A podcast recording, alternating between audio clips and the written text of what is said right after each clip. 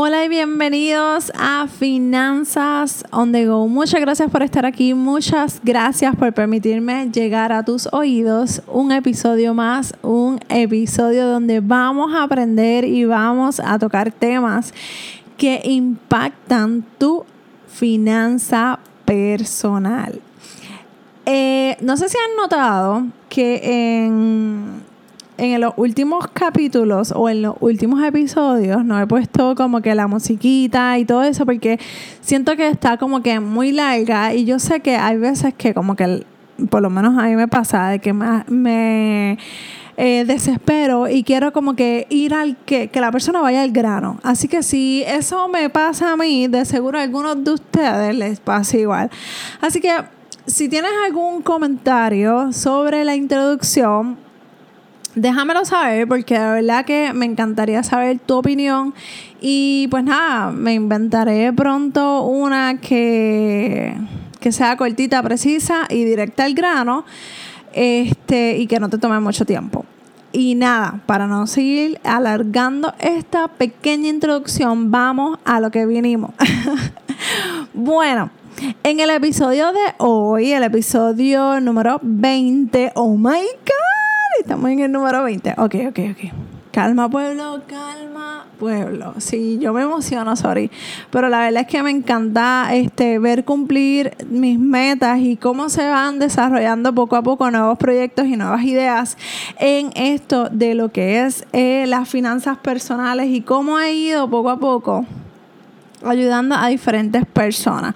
Así que paréntesis, sé que iba a ir a lo que vinimos, pero paréntesis, este quiero quiero que pases por mi página porque quiero que te inscribas. O es más, voy a dejarte en las notas de este episodio información para que puedas participar de algo nuevo que estoy haciendo referente a los ahorros. Así que si se te hace difícil ahorrar, tienes que pasar por allí y, e inscribirte para que puedas participar y no te quedes fuera.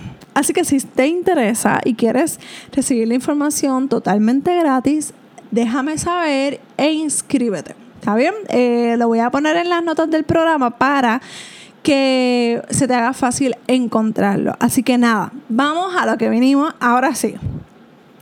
En el día de hoy yo quiero hablar de algo que quizás no tenemos en cuenta o no lo tenemos muy presente y es cuando el manejo de velocidad toca la fibra de mis finanzas personales. Y sí, hablo del manejo de la velocidad en el auto.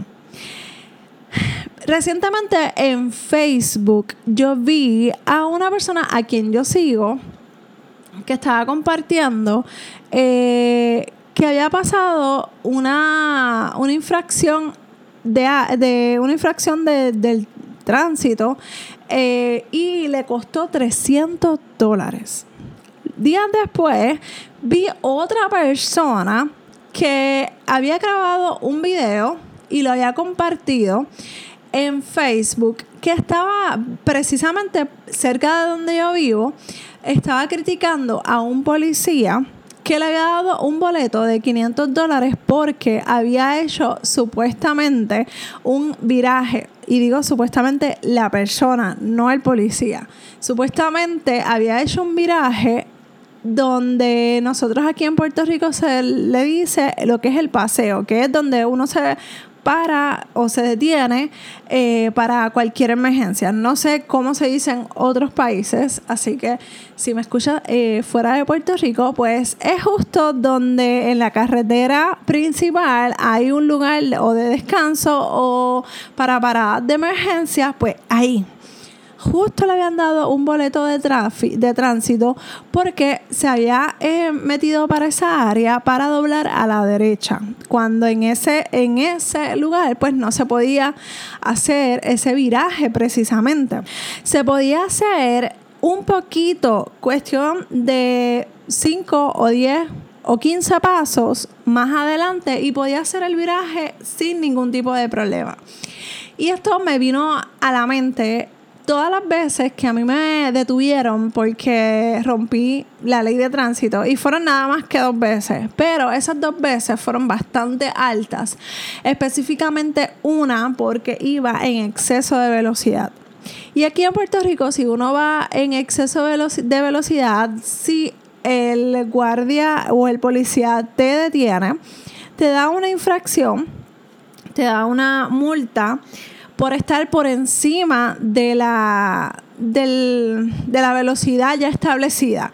Y por cada cinco millas, creo que era, no me acuerdo, por cada cierta cantidad de millas por encima de esa ya establecida, te daban X cantidad de multa más, o sea, adicional. O sea, que si eran 60 millas por hora y yo iba a 15 millas por hora adicional, por esas 15 millas por hora eh, me daban más multas. No sé si los estoy enredando. La cosa es que me dieron una multa por todas esas, esas millas que estaba por encima de la velocidad normal o la establecida, por el viraje, por el cambio de carril indebido, por no utilizar las señales, por manejar temerariamente y creo que esas fueron las multas realmente. Eh, y yo era una, yo era más jovencita, era una chamaquita realmente. Eh, y yo creo que si yo lo pongo a pensar ahora, que uno valora un poquito más la vida y uno se da cuenta que uno no es inmortal, porque en esa edad uno se cree que uno nunca se va a morir o que no va a poder pasar por un accidente, que le pasa a otras personas y a mí no, pues esa ignorancia era la que me hacía tener ese comportamiento negligente. Entonces, ahora, si hablas con la Meralis ahora de adulta, no voy yo no hago ese tipo de comportamiento negligente porque obviamente tengo un hijo, tengo una familia que quiero cuidar, que quiero proteger y realmente ese tipo de comportamiento eh, lo que hace es provocar que mi comportamiento no sea el más inteligente en, es, en este momento si es que lo hago. O sea, no, actualmente yo no manejo de esa manera. ¿Y a qué vengo con todo esto? No es, para, no es para regañar a nadie que esté manejando, aunque sí uno debe estar bien consciente de cómo uno está manejando, porque uno puede provocar un accidente y desgraciarle la vida a uno mismo o desgraciarle la vida a otras personas. Así que vamos a ver cuáles son nuestros comportamientos en la, en la carretera, pero por ahí se nos va dinero. ¿Qué hubiese pasado? ¿Qué pasaría si, por ejemplo, ahora mismo en tu situación financiera o en la mía actualmente, me dicen o me detienen y me dan una multa de 500 dólares, 800 dólares por manejar negligentemente? O sea, a mí me daría un coraje tan y tan grande porque eso es algo que yo provoqué. Eso no es algo que el eh, policía provocó, eh, me dijo que lo hiciera. No, eso es algo que yo provoco y que yo puedo controlar. Y la realidad es que es algo que podemos hasta evitarlo. El policía está haciendo su trabajo, está velando por nuestra seguridad, está velando por la seguridad de las demás personas, por la vida, por la propiedad.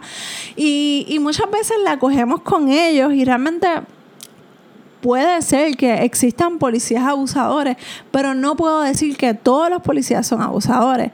Así que si la quiero pensar que la mayoría está protegiéndonos a nosotros mismos y protegiendo la vida de otras personas, pues mira, vamos a ser conscientes de eso. Así que si te da, te gusta acelerar la, el auto y, y llegar más rápido, pues mira, sal un poquito más temprano prepárate, organiza tu vida. ¿Para qué? Para que evites tener que ir mandado por la carretera, provocar un accidente, provocar alguna situación súper trágica y súper difícil que pueda troncharle la vida a otra familia o a ti mismo. Así que vamos a ponernos a pensar qué comportamiento es negligente no necesariamente tiene que ser en la carretera, porque el no usar el cinturón de seguridad, no poner a nuestros hijos eh, eh, en el car seat, como se supone, en, el momento tan pronto te montes, porque muchas veces no queremos pasar el trabajo, ay, porque es que llora mucho, ay, porque me desespera, ay, porque eso es de aquí a la esquina, no importa. Pero de aquí a la esquina tú no sabes cuántos accidentes puedes tener o, o simplemente que una que un guardia te, te detenga para hacer un chequeo y vea que tu hijo o hija está fuera del car seat o tú no estás usando el cinturón de seguridad. Así que vamos a ponernos a pensar y vamos a salir de nuestra caja y de nuestra zona de confort y vamos a pensar en qué cosas estamos haciendo de manera negligente que gracias a Dios no nos han eh, cogido, como quien dice, no nos han eh, tomado en cuenta la policía, pero sí sabemos que está mal nuestro comportamiento, está incorrecto nuestro comportamiento y hemos sido hasta negligentes con nosotros mismos o con nuestros hijos o familiares. Así que quiero dejarte con este mensaje para que analices, no para que regañarte, ni para señalarte, ni para juzgarte. Yo quiero que tú pienses qué cosas estás haciendo de manera incorrecta que si te paran y te multan, la multa podría ser bastante alta. Así que vamos a velar hasta eso, hasta esos, hasta esos detalles para cuidar de nuestras finanzas personales. Y quiero dejarte con esa reflexión para que tomes en cuenta y, y hables hasta con tu esposa, con tus hijos, con tu esposo, con quien sea, con tu pareja y puedas, puedas analizar todas estas cosas. Y nada, recuerda que te invito a que pases por Meralis Morales para que puedas suscribirte a esto, este nuevo invento que estoy creando. No sé, no, no sé este, cuándo lo voy a sacar, pero es algo nuevo que tengo que va a ayudarte a mejorar tus ahorros personales. Así que nada, hasta aquí el episodio del día de hoy, el episodio número 20. Uh, uh.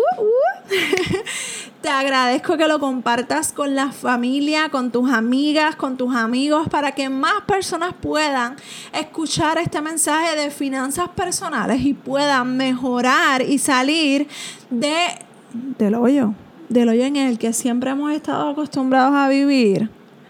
Y mira, se puede tener una finanza saludable, simplemente con eh, un comportamiento consistente, organizado y planificado. Así que déjame ayudarte. Recuerda que también me encantaría tener cinco estrellas porque así también posicionamos de mejor forma esta, este podcast y más personas también pueden recibir esta información. Así que te agradezco que me des tus valoraciones de cinco estrellas y compartas con tu familia. Un abrazo desde Puerto Rico y muchas, muchas gracias por estar aquí conmigo. Bye.